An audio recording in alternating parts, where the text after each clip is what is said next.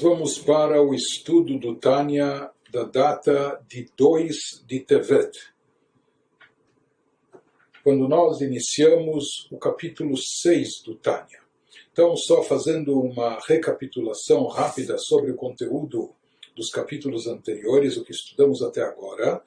No capítulo 1, o Alter Rebbe Rav Zalman nos explicou que existem dentro do Yehudi duas almas atuando uma alma que é derivada do chamado campo das clipot, das cascas, que encobrem o conteúdo eh, precioso do fruto, etc., são derivadas da citra achra, do chamado outro lado, o lado contrário, oposto à Kedushá, a santidade, e essa alma se reveste no sangue da pessoa para lhe dar, dar vitalidade ao corpo. E no capítulo 2 ele nos explicou sobre a segunda alma, que é a alma divina, e nos explicou como essa alma é uma partícula da própria divindade, literalmente falando. Na sequência, no capítulo 3, ele nos explicou os poderes da alma divina. Ele nos falou que a alma divina possui dez poderes que se dividem em duas partes: três poderes intelectuais e sete poderes emocionais e eles estão revestidos em assuntos de chá de santidade, ou seja, isso se aplica quando esses poderes, o intelecto da pessoa, suas emoções, estão envolvidas com assuntos sagrados. Para entender Torá, captar Torá na sua mente, sentir amor e temor reverencial a Deus, etc. No capítulo 4, ele nos explicou que além dos dez poderes existem também na alma três vestimentas, que seriam, que no capítulo 4 ele estava falando da alma divina, essas três vestimentas seriam pensamento, fala e ação. Ou seja, é aquilo que traz na prática, que implementa o que está nos poderes, aquilo que a pessoa captou na sua mente através da alma divina, ou aquilo que a pessoa sentiu e vibrou com amor e temor a Deus. Então ele implementa, coloca isso na prática, seja através de pensamento, fala e ação, que isso seriam as eh, vestimentas da alma.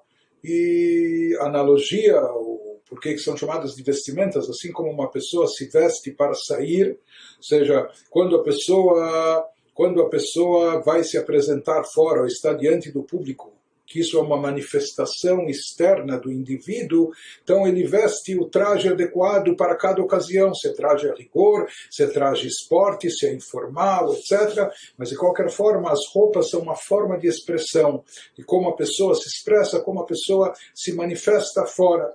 Assim também, as vestimentas da alma são a forma de expressão da alma, o pensamento, como a pessoa se manifesta e se revela para si mesma, e a fala e a ação através dos quais a pessoa se manifesta e se revela para outros. Pois ele nos explicou que, por mais que pensamento, fala e ação são, entre aspas, apenas vestimentas, mas nós vimos que, apesar disso, onde essas vestimentas conseguem nos levar, isso está acima do poder e alcance da própria alma divina. Ou seja, essas vestimentas, quando revestidas na Torá, nas mitzvot, por serem vontade e sabedoria divina, então elas se unificam com a própria divindade, elas de certa forma, através delas, a pessoa, por assim dizer, está abraçando a Deus ou sendo abraçado por Ele, e depois ele elaborou isso um pouco mais no capítulo 5, nos explicando sobre o alcance especificamente maior da Torá e também o das mitzvot, etc. E agora, no capítulo 6, nós vamos voltar à alma animal nós vamos explicar as características da alma animal em contraste com o que nós estudamos até agora sobre a alma divina. Nós vamos ver que a alma animal é composta, sua arquitetura é similar à da alma divina, ou seja, ela também é composta de poderes, no mesmo número, 10, três poderes intelectuais, sete emocionais, e ela também possui as suas vestimentas, pensamento, fala e ação, só que quando aplicados, investidos no outro campo, no campo contrário. Então, na linguagem do Alter Rebbe, ele começa nos dizendo, no capítulo 6, והנה זה לעומת זה עשה אלוקים, כי כמו שנפש אלוקית כלולה מעשר ספירות קדושות ומתלבשת בשלושה לבושים קדושים, כך הנפש דסתרא אחרא מקליפות נוגה, המלובשת בדם האדם, כלולה מעשר כתרים דמסבותא traduzindo, ele nos diz, há um versículo que fala que tudo que Deus criou, Deus fez um oposto ao outro. Essa foi a vontade divina de criar o mundo num equilíbrio, que tudo que houvesse no campo do bem, da santidade, tivesse o seu correspondente equivalente no campo oposto e contrário. Isso para possibilitar o cenário ideal para que houvesse livre-arbítrio. Se houvesse apenas é, bem, bom no mundo, então mesmo que a pessoa fizesse o bem, isso seria por falta de opção, por falta de alternativa, e portanto isso não tornaria a pessoa meritória. Deus queria proporcionar o bem maior, que fosse aquele bem escolhido e conquistado pela própria pessoa, para que ela merecesse ser remunerada, porque ela tinha outras alternativas, mas foi ela que escolheu o caminho do bem, por isso Deus criou o mundo de forma tal que ele está equilibrado, tudo que nós temos do lado do bem, existe o correspondente paralelo no lado contrário. Deus fez um oposto ao outro. Pois assim como a alma divina é composta de dez sefirot sagradas, nós vimos que os poderes da alma divina são derivados dos dez atributos divinos, de como Deus conduz e dirige o mundo. E ela é vestida, ela se expressa, se manifesta com três vestimentas sagradas, pensamento, fala e ação de Torah e Mitzvot. Paralelamente, a alma que vem da Sitra Achra e da Klipat Noga, a alma animal do Yehudi, que é derivada da chamada Sitra Achra. Sitra Achra, traduzindo literalmente, é o outro lado, o lado oposto à Kedushá, Santidade. E ela é derivada de Klipat Noga. Ela é derivada, nós vamos ver mais adiante, vamos explicar mais adiante o que, que é essa Klipat Noga, ou seja, ela é derivada também do campo chamado das cascas. Porém, esse campo das chamadas cascas que obstroem, obscurecem, eh, ocultam a divindade e espiritualidade, esse campo se divide em duas categorias. Existem três klipot tmeot, existem as chamadas três cascas impuras, que elas não têm como ser redimidas ou convertidas para Kedushá, para a santidade. Existe uma clipá intermediária que ainda é uma clipá, é uma casca, entre aspas, por assim dizer, mas ela ainda tem uma luminosidade. Isso significa noga, luz, e nós vamos ver que isso está ligado e associado a alma animal do Yehudi que ela está presente em seu sangue, seja onde se manifesta a alma animal, no sangue da pessoa para lhe dar a vitalidade física orgânica, e essa alma animal ela tem uma, uma arquitetura similar à da alma divina. Só que enquanto a alma divina, os seus dez poderes são associados, derivados da Sefirot, dos atributos divinos, ela, a alma animal, é composta de, das chamadas, na linguagem cabalística, de dez coroas de impureza. Ou seja, ela também tem dez poderes, mas esses dez poderes são chamados de dez poderes, dez coroas de impureza na linguagem mística. Shehem Sheva Midot Raot, Me'arba Yesodot essas dez coroas de impureza seriam os sete poderes emocionais negativos que emanam dos quatro elementos negativos mencionados acima.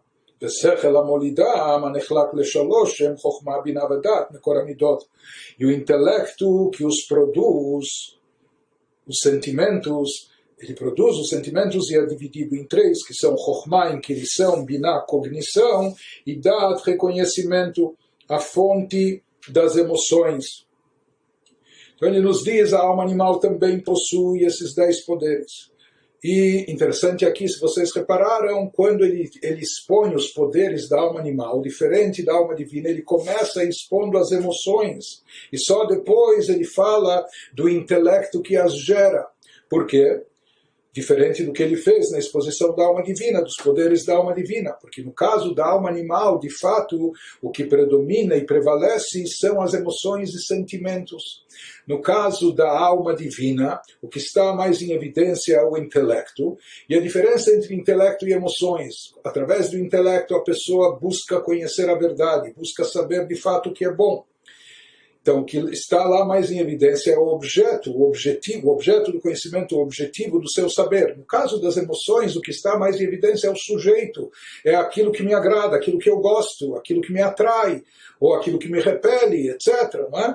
Então, no caso da alma animal, que a alma animal representa também o lado egocêntrico da criatura, do indivíduo, o que está em evidência, o que prevalece são as emoções. No caso das emoções da alma animal, ela tem o chesed, ela também vai ter. Nós falamos, no caso da alma divina tinha amor, amor, reverência a Deus. Aqui no caso da alma animal, o amor vai ser o, o desejo, a atração que ela sente pelos prazeres físicos, mundanos, etc.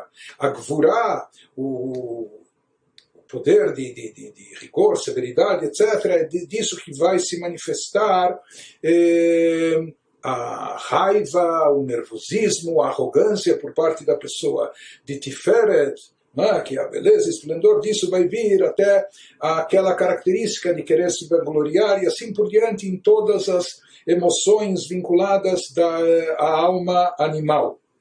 Ele nos diz e também o intelecto que é a fonte dessas emoções.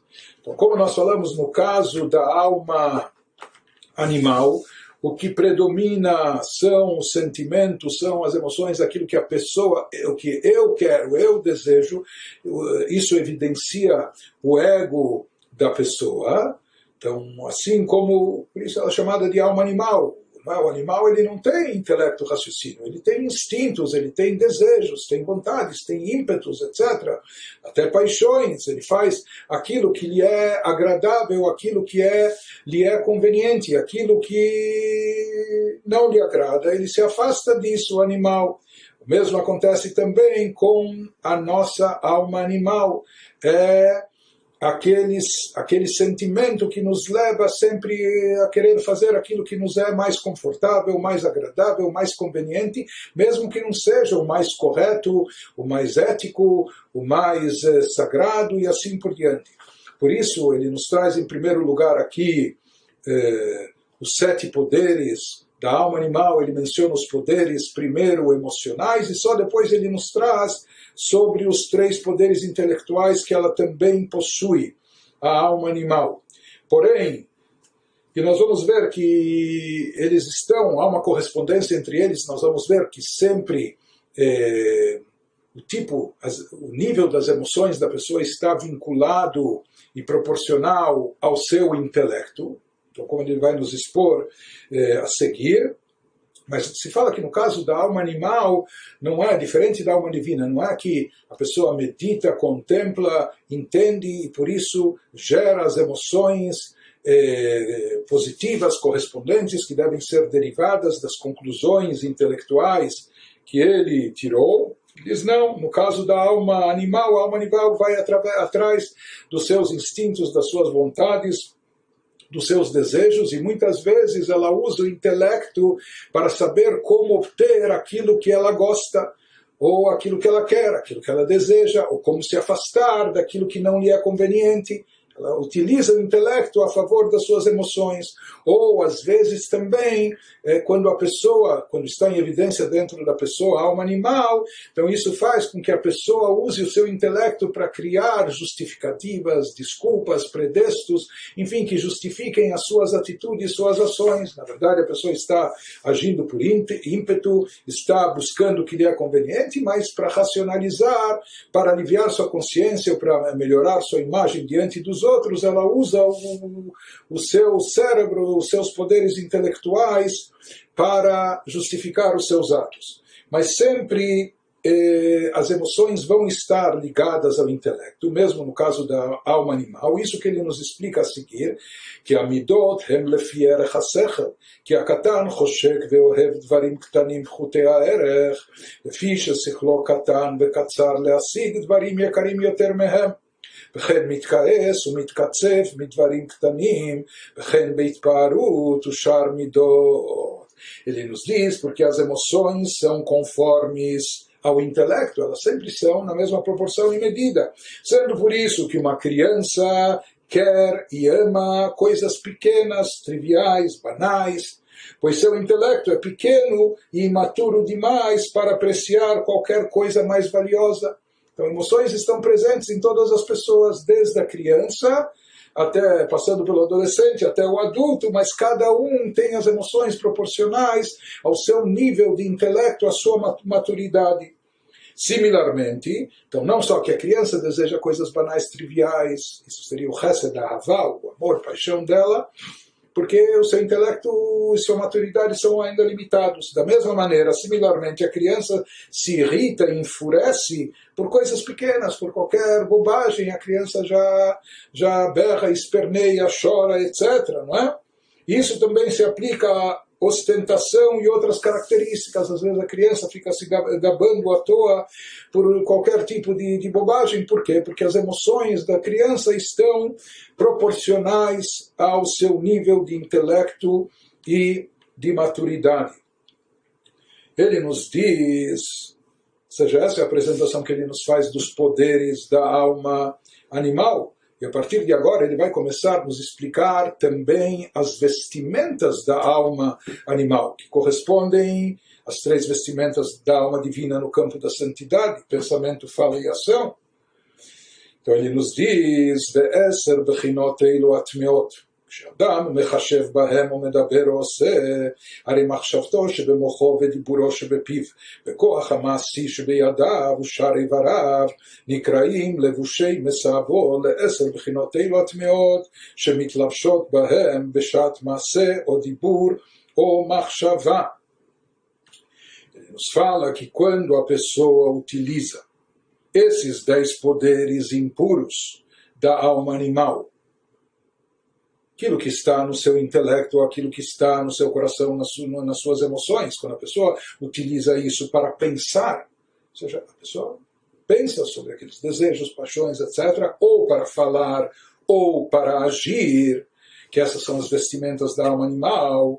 Então, nesse caso, o, pensa, o que, que ocorre? A pessoa se envolve com os assuntos negativos, ela fica imbuída desses assuntos. O pensamento em seu cérebro, a palavra em sua boca, ou o poder de ação em suas mãos ou outras partes do corpo, nesse momento eles vão se tornar veículos, eles vão ser chamados de vestimentas impuras. Ou seja, na hora que a pessoa aplica e investe o seu pensamento ou nas coisas eh, mundanas, ou a sua fala, a pessoa está falando, tolices, bobagens, coisas vãs, fúteis, etc., ou seja, não necessariamente que a pessoa está pensando pecados, peca...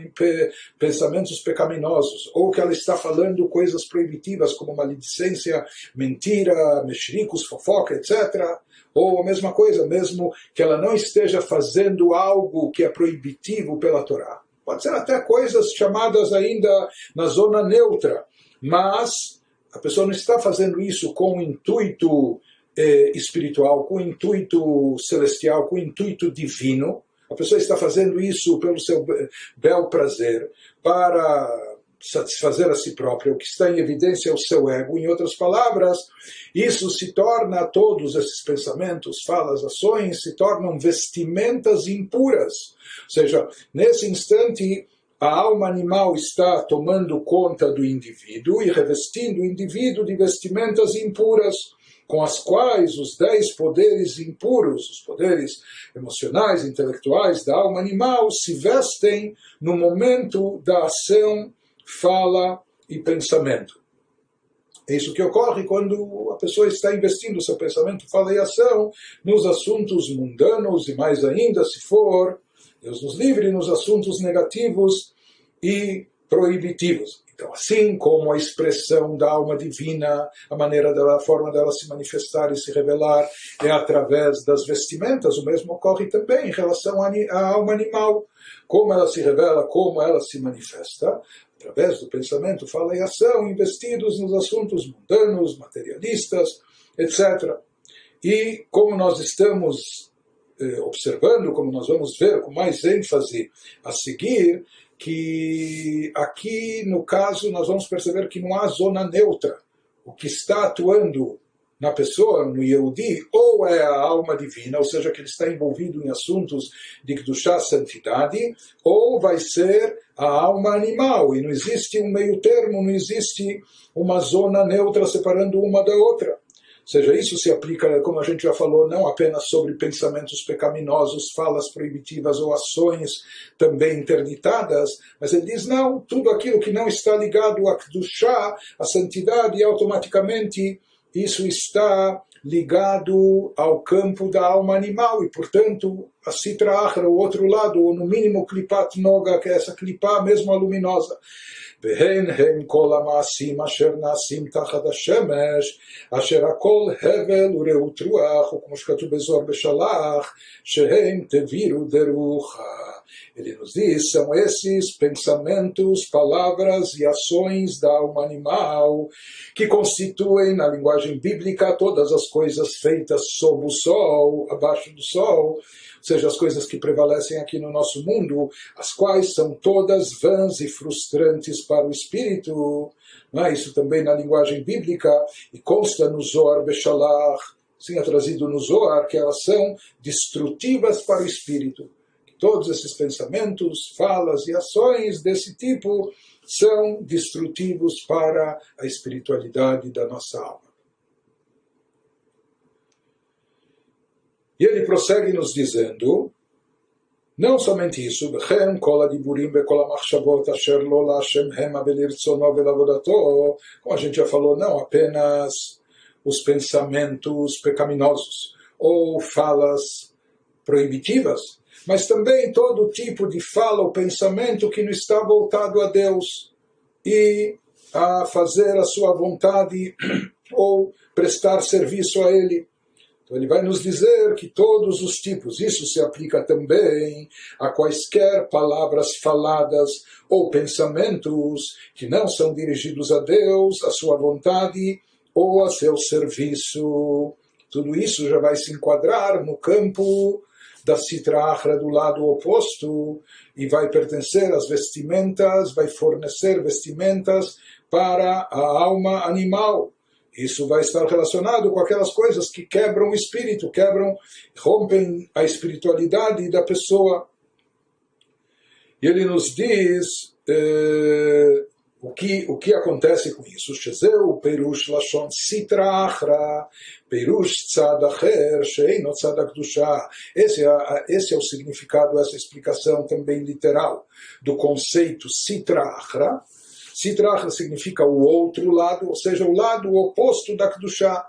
Ou uma coisa faz parte de kdusha, que é santidade, que é o campo da santidade, e se ela não faz parte desse campo, automaticamente ela já está no outro campo, já está jogando no time contrário, já pertence ao lado oposto. Então, tudo aquilo que não se enquadra no campo da Kedushá, já nós vamos ver o que caracteriza o que está enquadrado no campo da Kedushá, da, da, da santidade, mas aquilo que não pertence a esse campo, automaticamente, naturalmente, imediatamente, já se transforma, já é citra achra, já é o lado oposto, mesmo se tratando de coisas ainda permitidas pela Torá. Mas quando elas são feitas por eh, interesse próprio, é? apenas por satisfação do ego pessoal, do indivíduo, etc., isso também, mesmo sendo algo permitido, isso também vai fazer parte do campo, do campo da citra do campo contrário então, para entender o que é o campo contrário, primeiro nós precisamos entender bem o que, que é o campo da Kedushá,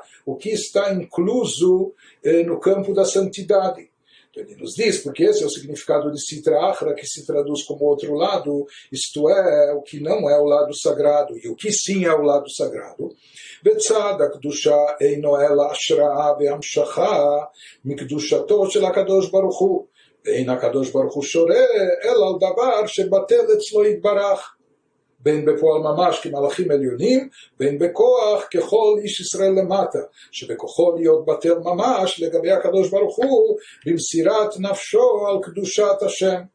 Ele nos diz, sabe o que caracteriza o lado sagrado, o que inclui o lado sagrado que está incluso nesse campo. O lado sagrado inclui somente aquilo para que a santidade de Deus pode ser atraída e ali estar presente de forma revelada. E a presença de Deus só repousará em uma coisa que se tenha submetido bater a ele. Só em algo, alguma criatura, alguma coisa que está anulada a Deus, que tenha se submetido a Deus. Ou seja, do chá só paira, como Deus fala, olha, se você está cheio de si, então é, esse mundo é muito pequeno para nós dois, você está tão cheio de si que você não pode comportar a mim dentro de você onde paira a divindade, somente naquela pessoa que é capaz de esvaziar-se de si própria, do seu ego, dos seus interesses, dos seus desejos, não do eu sou mais eu, mas sim se esvaziar de tudo isso, daí então ele pode atrair e captar e comportar do chá santidade dentro de si. E o mesmo se aplica também a todas as outras criaturas. Como ele nos diz, esse bitul, essa anulação, essa submissão, seja um bitul ativo, como dos anjos celestiais. Eh, se descreve na nossa literatura, isso consta também na nossa reza, na nossa liturgia, como os anjos se anulam eh, diante de Deus na sua totalidade, etc. Então, isso é uma anulação prática, ou seja, uma anulação eh, em potencial porque se diz que isso é verdadeiro para todo indivíduo de Israel aqui embaixo, o qual tem o potencial de submeter-se completamente a Deus. É sabido que dentro dos Yehudim existe esse potencial de anular-se completamente para Deus, isso se expressou em várias gerações, como nós vimos e constatamos na prática, que houveram tantos inúmeros Yehudim que acabaram falecendo, dando a vida em martírio por Deus. Que não existe uma anulação, nulificação maior do que essa. Só não só se submeter por completo, mas até dar e sacrificar a sua própria vida. E isso aconteceu em tantas gerações, por quê? Porque o Yehudi tem esse potencial latente dentro de si de forma inata na sua espiritualidade, por assim dizer, no seu DNA espiritual. Então existem alguns níveis de anulação eh, em todos os, em todas as categorias e de, dependendo do nível de, de anulação que a criatura, o ser tem, possui, maior será a divindade que paira sobre ele, que pode se revelar dentro dele. nós vimos que cada Yehudi ele tem esse potencial dentro de si. Por isso ele vai finalizar nos dizendo, por isso disseram os nossos sábios, Shafilu